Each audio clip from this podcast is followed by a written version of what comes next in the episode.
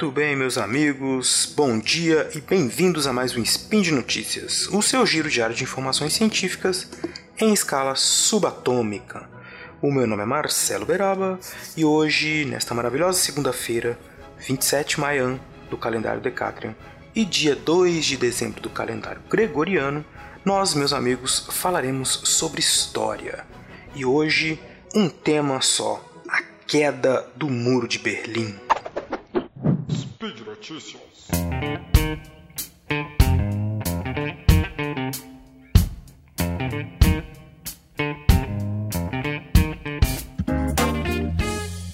Para começar essa conversa, a gente tem que lembrar que a queda do Muro de Berlim está fazendo 30 anos, né? agora em novembro de 2019. Ou seja, no dia 9 de novembro de 1989, um muro que dividia Berlim entre ocidental e oriental desmoronou.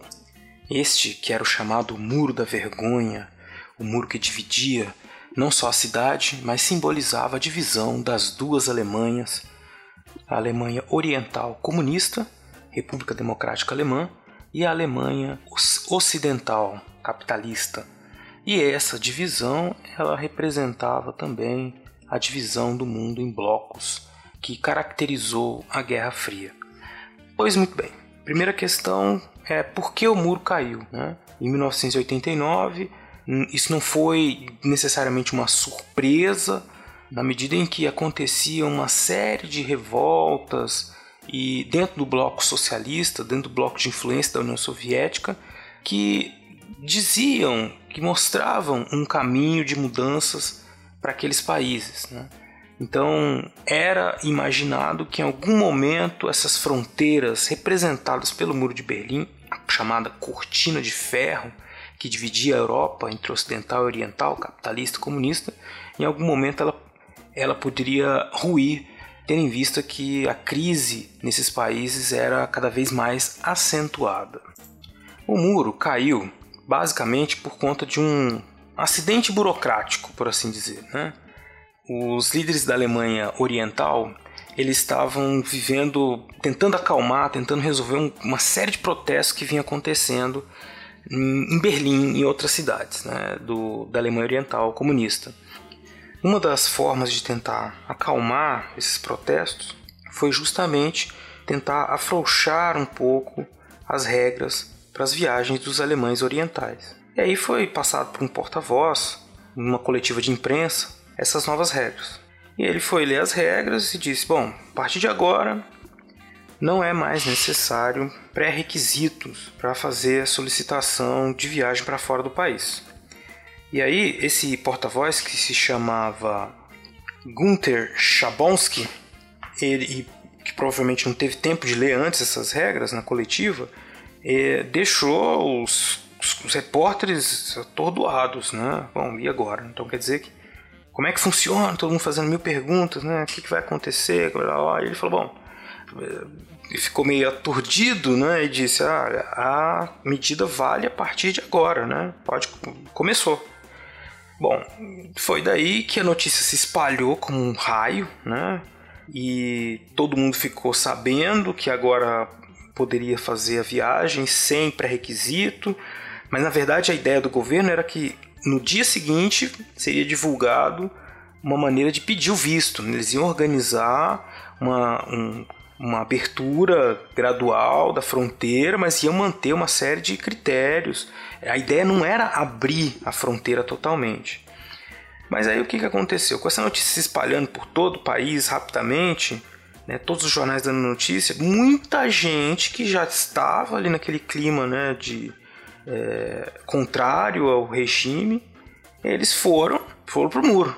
Né? Foram pro muro, chegaram lá no muro e, não encontraram resistência. Né? Os guardas que estavam tomando conta dos postos do muro, eles viram que seria muito perigoso se eles resolvessem usar força, porque eles eram minoria e porque muita gente ia acabar morrendo e a confusão ia aumentar mais.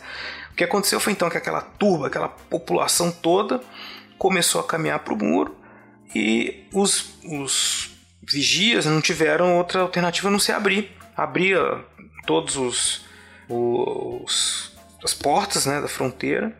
E aí nós tivemos aquelas cenas né, que vocês todos já devem ter visto né, da época, que foi um momento histórico, né? Então a queda do muro de Berlim, milhares e milhares de pessoas se reunindo na fronteira, o encontro emocionado de pessoas que não se viam há muito tempo por conta da, da divisão do muro.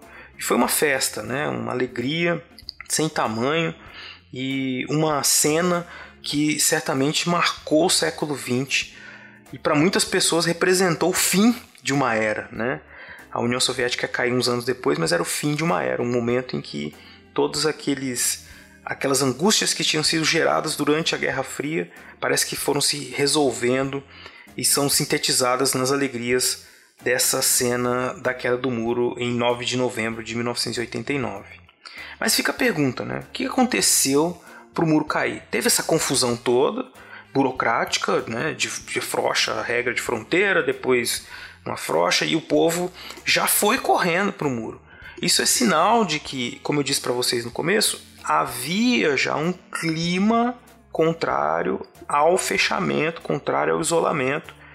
Um isolamento que tinha começado após a Segunda Guerra Mundial. Como vocês já devem ter ouvido falar, depois da tomada da, da derrubada da Alemanha nazista, Berlim foi dividido em quatro zonas, entre os principais potências vencedoras da guerra: União Soviética, Estados Unidos, França e Grã-Bretanha. Estados Unidos, França, Grã-Bretanha ficaram com a porção ocidental e a União Soviética ficou com a porção oriental né, de Berlim. E assim como foi também feita a divisão de todo o país. Né? Então, para a União Soviética, a Alemanha Oriental e Berlim Oriental eram seus postos avançados na Europa Ocidental. Né? Então era um ponto estratégico, assim como eram outras, outros países, outras repúblicas comunistas que estavam na sua zona de influência e que fizeram parte e do que depois se constituiu com esse bloco comunista, né, sob a influência da União Soviética, e que foi dividido pelo que eu disse para vocês, a cortina de ferro. Né. O muro ele foi construído por quê? É, porque havia muita gente passando da Alemanha Oriental para Alemanha da, da, de Berlim Oriental para Berlim Ocidental. Né? Em 1961 ele foi construído fisicamente, ou começou a ser construído, e ele passou então a representar né, todas essas é, essa divisão do mundo, né, essa polarização do mundo típica da Guerra Fria. Porém, na década de 1980, a União Soviética vinha enfrentando uma série de problemas econômicos e problemas também na administração do bloco comunista, né? Porque havia descontentamentos em todas as repúblicas.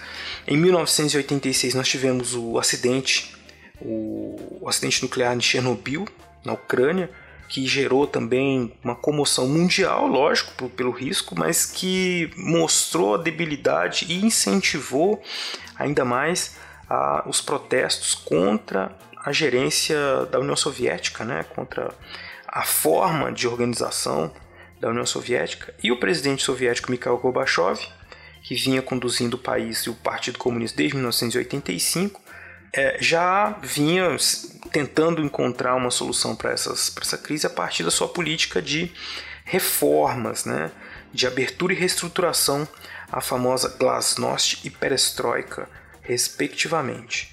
O que ele não previa era que a sua intenção de promover reformas para amenizar, para melhorar a crise, amenizar os descontentamentos, acabou tendo efeitos muito rápidos.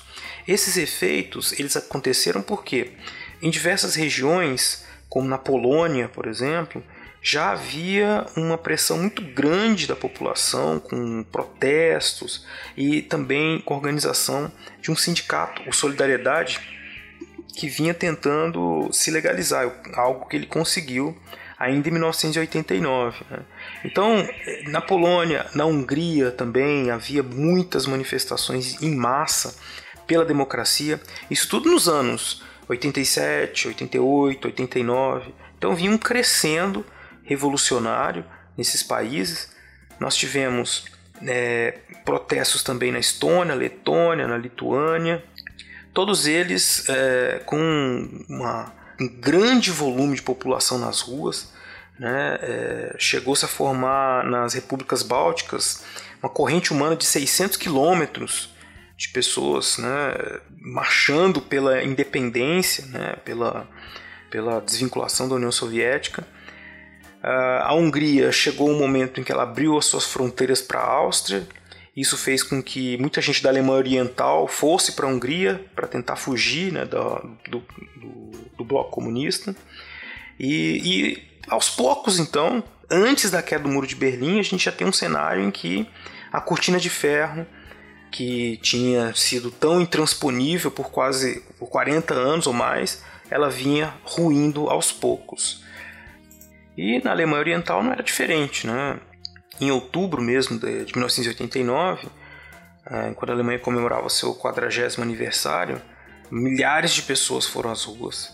Eh, elas pediam democracia, eleições livres, elas pediam uma reforma no partido, comunista, é, enfim, havia essa preocupação, havia essas demandas, né, por uma, uma vida mais participação, né? Participação política, melhores condições de vida, tinha uma série de situações que motivavam os alemães a irem às ruas, né? Mas com certeza a principal delas era dessa angústia de viver isolados, né, e de não poder é, conviver né, com seus outros compatriotas alemães da Alemanha Ocidental. Bom, chegamos em novembro, um governo em crise uh, que buscava acalmar essas, essas, esses protestos, toda aquela confusão que eu falei no começo para vocês, e nós tivemos então a queda do muro, né?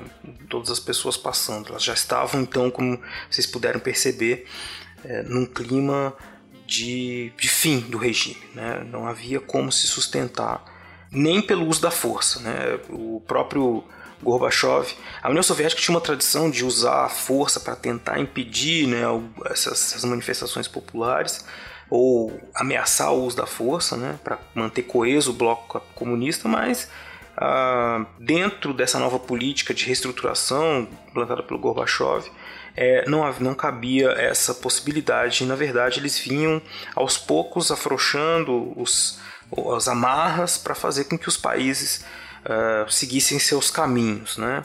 Bom, aí a gente tem algumas consequências. Primeiro que foi o, o início, a, a, queda do muro é o, o marco, né?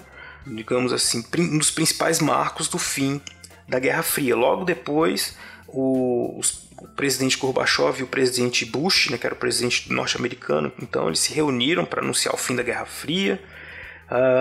E em 1991 a União Soviética deixou de existir. Né? Também aí por uma série de fatores que a gente pode falar num próximo spin de notícias. E para muita gente isso foi o fim da história, né? o fim do século XX. Tem um livro famoso do Hobsbawm, A Era dos Extremos, em que ele termina falando justamente com a queda do Muro de Berlim é, mostrando o breve século XX, né, que teria começado com a Primeira Guerra e terminado com a queda do Muro de Berlim. Recomendo a todos a, a leitura. E nós tivemos aí mais muita coisa, tanta, tanta coisa aconteceu depois que nós estamos no momento, 30 anos depois, de rever, de olhar para esse passado e tentar entender os significados e as consequências a longo prazo que isso trouxe. Né? Então, são questões que estão sendo discutidas, analisadas. Definitivamente não foi o fim da história. Né? A vitória de um regime sobre o outro, a gente percebe que existem ainda muitas contradições, muitas disputas. E é, mas não deixa de ser um, um momento bastante interessante para se conhecer como se dá essa movimentação da população com os regimes, seja eles capitalistas, democráticos, liberais ou comunistas. Né? Sempre há uma. O papel do povo é sempre muito importante, ele que movimenta a história, que faz as coisas acontecerem, muitas vezes independente de planejamento de, do governo, por mais organizado ou autoritário que ele seja. Né? Por fim, eu recomendo que vocês assistam um, livro, um, um filme divertidíssimo sobre esse momento, que é um filme chamado Adeus Lenin. É um filme que narra uma história justamente nessa passagem da, da queda do muro e uma pessoa que e que tem que conviver com todas as, as transformações que acontecem ali e cuidar da sua mãe que está doente e tudo. Então é uma, é uma comédia, mas é um filme que é muito interessante para vocês perceberem esse clima da época aí. E por hoje é só, pessoal. Então eu queria lembrar vocês que tem um link do, no post com a notícia que eu. com uma referência da notícia que eu falei para vocês aí, porque eu falei de várias coisas. E vocês também poderão deixar lá seus comentários, seus elogios, enfim, aquilo que vocês acharem interessante. E eu gostaria também, por fim, de lembrar que esse podcast só é possível acontecer graças ao seu apoio no patronato do SciCast, tanto no Patreon como no Padrim. Um forte abraço e até amanhã!